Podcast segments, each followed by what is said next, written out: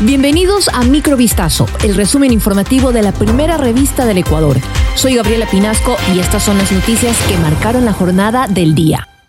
Luis Arboleda, alias Gordo Luis, fue recapturado en Colombia luego de emitirse una boleta de captura por parte de las autoridades ecuatorianas, puesto que el líder de la banda delictiva Los Lobos no cumplió con las presentaciones periódicas dispuestas por un juez. Fausto Salinas, comandante de la policía, recordó que aquel sujeto fue detenido en varias ocasiones. La última vez recibió medidas cautelares por parte de un magistrado quien dispuso su libertad y presentaciones periódicas. Esta resolución no fue cumplida por alias Gordo Luis, por lo que se emitió una boleta de captura. Posteriormente, con el apoyo de la Policía de Colombia, se pudo identificar a las 23 horas del pasado miércoles que se trataba de esa persona. En este momento, las autoridades de ambos países realizan los trámites para extraditarlo a Ecuador y ponerlo a órdenes de la justicia.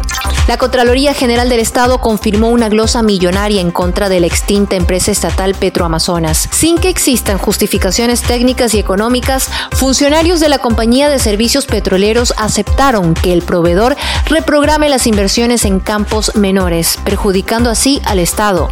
En vista de esto, el organismo de control determinó la responsabilidad civil de cinco funcionarios que trabajaron entre junio de 2017 y diciembre de 2020 en Petroamazonas y de un proveedor de la estatal petrolera, contratado para suministrar servicios específicos. La auditoría determinó que no existieron razones técnicas o económicas que justifiquen el incumplimiento del Plan Anual de Actividades Comprometidas del año 2020.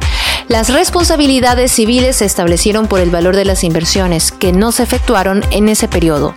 La Fiscalía General del Estado reformuló cargos contra Alexander S., el conductor que ocasionó un choque múltiple a la altura del puente de Guayabamba en Quito. El sujeto es procesado por un presunto delito de muerte culposa, pero aparecieron nuevos indicios que incrementarían su posible sanción. Un informe pericial concluyó que el tráiler tuvo una falla en los frenos a causa de una cristalización por mal manejo de parte del conductor. Esto ocasionó que el fiscal del caso reformule cargos por el mismo tipo penal, pero esta vez considerando el inciso segundo, pues el procesado habría tenido conocimiento de las malas condiciones mecánicas del camión. Además, habría inobservado leyes, reglamentos, regulaciones técnicas y órdenes legítimas de las autoridades de tránsito, por lo que la pena se incrementaría de 3 a 5 años. Una encomienda contaminada con 1.392 gramos de cocaína líquida que tenía como destino Estados Unidos fue hallada en una agencia de correos de Guayaquil. Durante un control de rutina, un equipo de agentes antinarcóticos de la zona 8 encontró la sustancia en el área de paquetería de la empresa ubicada en las calles Mendiburo y Pedro Carbo. A las 13 horas los agentes llegaron para cumplir con una orden de servicio antinarcóticos dirigida a realizar un control de las encomiendas receptadas en la agencia de correos para enviarlas vía aérea a países de América, Europa y Asia. En medio del control perfilaron como sospechoso un cartón café que al ser revisado contenía en su interior dos botellas plásticas con sustancias líquidas color marrón que al ser realizadas las pruebas preliminares de campo dieron positivo para cocaína. Ocean Gate, la empresa dueña del sumergible Titán, que implosionó el mes pasado con cinco personas a bordo mientras viajaba a ver los restos del Titanic, anunció que ha suspendido todas sus operaciones comerciales y sus viajes de exploración.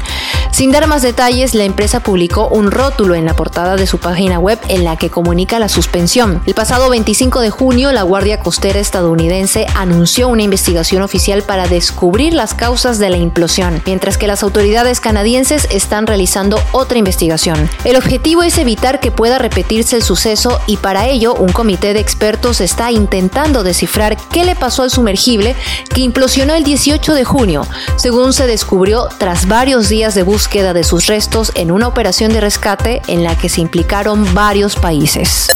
Esto fue Microvistazo, el resumen informativo de la primera revista del Ecuador. Volvemos mañana con más. Sigan pendientes a vistazo.com y a nuestras redes sociales.